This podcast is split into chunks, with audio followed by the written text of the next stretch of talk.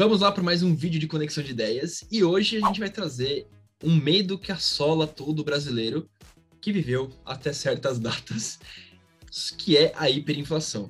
Vamos falar um pouquinho sobre isso, entender se existe a possibilidade da hiperinflação voltar para o Brasil? Para você que nunca ouviu falar desse termo, ou pelo menos imaginamos que não viveu nessa época de hiperinflação, a gente vai contar um pouquinho do que é hiperinflação e o porquê do motivo de estarmos falando dela nesse vídeo.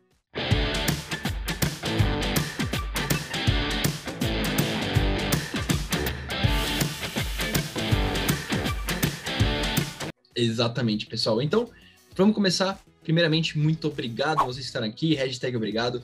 Deixe seu like, se inscreva no canal, ative as notificações e não se esqueçam de compartilhar para quem vocês acham que seja interessante saber sobre o que é hiperinflação.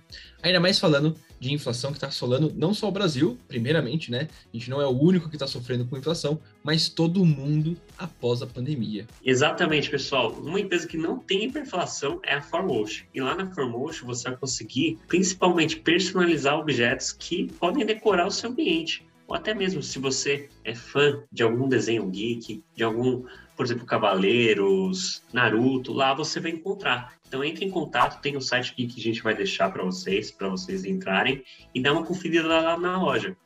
Exatamente. Para a gente poder contextualizar as pessoas que não conhecem o que é hiperinflação, pode ter ouvido porque isso tem acontecido na América Latina, mas aqui no Brasil a gente se livrou um pouquinho da hiperinflação já há alguns anos, né? principalmente com a entrada do Plano Real lá em 1992. O que, que seria hiperinflação? Hiperinflação é um momento em que a gente está vendo essas altas de preços recorrentes. Agora imagine, imagina isso sendo altas de preços acima de 100% ao mês. Como que você consegue saber se você deve ou não comprar as coisas e se você deve ou não deixar de comprar elas, porque seu dinheiro pode valer metade a partir do dia seguinte ou da virada do mês. Lá nos anos 80, a gente teve uma hiperinflação muito forte no Brasil, foi o início de hiperinflação, então a gente estava saindo da nossa ditadura militar e o governo brasileiro tinha muitos, muitos gastos com o exército, principalmente. A gente pegou uma pequena crise do petróleo e isso fez a inflação chegar em 92% em 1964. E isso já é muito alto, pessoal. Piora, né? Até a gente chegar nos anos 80, nos anos 70, mais ou menos em 1976, chegamos a ter 46% de, de inflação devido ao endividamento público. Ficou insustentável essa situação econômica e para poder cobrir a dívida, o país imprimir mais dinheiro, na época era essa a solução que o país tinha, imprimir mais dinheiro, e pondo mais dinheiro no mercado, as pessoas consomem mais, isso faz com que tenha menos produtos, e aí os preços sobem, e assim vai gerando uma bola de neve. E essa bola de neve chegou na década de 80 muito, muito alta, chegando a bater quase 2 mil por cento em 89 a nossa inflação. Isso foi o ápice da inflação no Brasil, né? E aí tivemos diversas programas econômicos tentando resolver esse problema, mas não teve um, um programa econômico suficiente para sanar esse problema na, na, na, raiz, né? Que era exatamente continuar emitindo dinheiro para tapar buracos de dívidas por alto gasto do governo ou por irresponsabilidades de gastos que a gente tinha de diversos governos anteriores, né? Tivemos ali o caso do Collor, que foi confisco do dinheiro para tentar reduzir o poder de, de compra da população, porém nem tudo isso não resolveu o problema do Brasil, só fomos ter uma solução um pouco melhor nos anos 90. No início dos anos 90, a gente chega com quase 2.400% de inflação no ano, cara. É um absurdo. Naquela época, o que, as pessoas faziam? Você tinha que comprar os seus produtos no momento em que você pegava seu salário, porque a partir do próximo mês ou do próximo dia, eles iam ser identificados novamente com um novo preço, reajustando. E também as pessoas investiam. Mas investiam aonde? Para como se protegia? Existia uma, um, uma aplicação que a gente chamava de overnight, né? O pessoal mais velho lembra disso, você deixava o dinheiro de um dia para o outro para poder recuperar enquanto que era acima da inflação ou igual à inflação, ou as pessoas compravam imóveis. Então, por isso as pessoas mais velhas têm aquele conceito de que dinheiro, investimento, na verdade, é investimento em terra, investimento em casa, investimento em apartamento, porque é uma coisa consolidada. Aquilo ali não vai perder o valor, independente do que a moeda aconteça. Em 92, tivemos o Plano Real, o Plano Real veio para exatamente controlar a regra do governo de como ele administrava a dívida pública, né? Então o governo parou de imprimir dinheiro, que era a solução que a gente tinha no Banco Central. O Banco Central começou a ter mais autonomia para regular a economia brasileira e a gente começou a ter mais controle de gastos. Né? Então a gente travou isso para emissão de títulos públicos, que, é que a gente conhece hoje como Tesouro Direto. Ele é o responsável por injetar mais dinheiro na economia, porém é sempre regulado por pessoas que querem entregar parte do dinheiro para o governo, e o governo usa esse dinheiro para tampar as dívidas públicas em vez de imprimir mais dinheiro. Né? Então isso foi o que conseguiu controlar e dar uma contingência no, nos gastos públicos né, e nessa bagunça de inflação. O Banco Central também teve mais autonomia para poder regular a taxa básica de juros, que é o que a gente conhece hoje com a Selic, que é tão importante em, cada, em caso desse de alta inflação, o Banco Central aumenta a Selic para diminuir a intenção das pessoas comprarem produtos, né, reduzindo o consumo, você reduz o aumento dos preços e aí você consegue controlar a inflação. Né? Então, a ideia do Banco Central, cada vez que ele aumenta a Selic, é que isso seja controlado para que a gente não tenha uma alta ainda maior da inflação, para as pessoas pararem de consumir né? E óbvio que vai impactar em coisas supérfluas, passeios, viagens, né? Então existem diversos impactos, que é exatamente isso que é a intenção do Banco Central. Você diminua o seu consumo. No final dos anos 90, a gente chega numa inflação de 9%, próximo dos anos 2000, e nos anos 2000, as décadas de ouro, né, que a gente tinha, a gente podia ir para Disney com 1 dólar e 30, 2 e 30, né, olha que beleza. Né? Então o câmbio parou de sofrer muita pressão, porque o Brasil estava com baixa inflação. Até 2018 a gente ficou com uma média de 6,4% de inflação.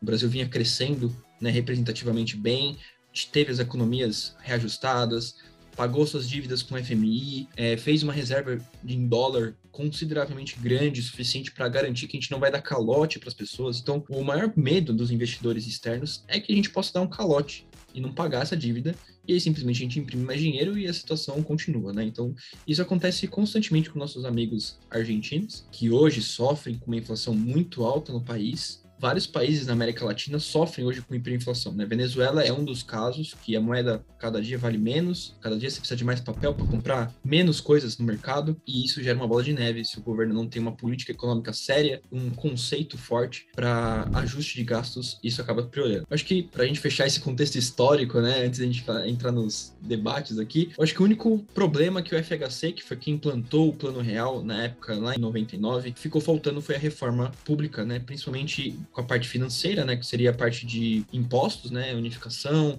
regulamentação melhor dos impostos. O FHC não conseguiu executar e principalmente a reforma de cargos públicos. Essa é a reforma que gera um maior peso para pagar. Então, se você não tem ainda o controle, né, e a máquina pública, por acaso, o Brasil cresceu muito nos anos 2000, mas também a máquina pública cresceu muito nos anos 2000. Então, hoje a gente tem uma máquina muito pesada para se pagar, e isso faz com que o nosso custo interno seja muito alto, e a gente acaba tendo um risco de não ter dinheiro, crescimento no país para poder gerar caixa suficiente para o governo para ele pagar suas contas. Isso é um medo e é onde a gente começa a ficar mais atento, né? Será que a hiperinflação pode voltar? O país está perdendo a mão nos gastos, teve muitos gastos com pandemia, com planos assistenciais, precisaram ser investidos, mas também a gente teve gastos supérfluos, vamos dizer assim, né? Parte de gastos para partidos políticos, gastos e reduções de investimento para o setor de infraestrutura do país, se a gente não tem investimento, a gente também não cresce. Se a gente não cresce, não gera mais caixa. Os custos continuam subindo, mas os caixa continuam no mesmo estado. Então isso é preocupante hoje. Agora, o que, que pode impactar essa inflação no país,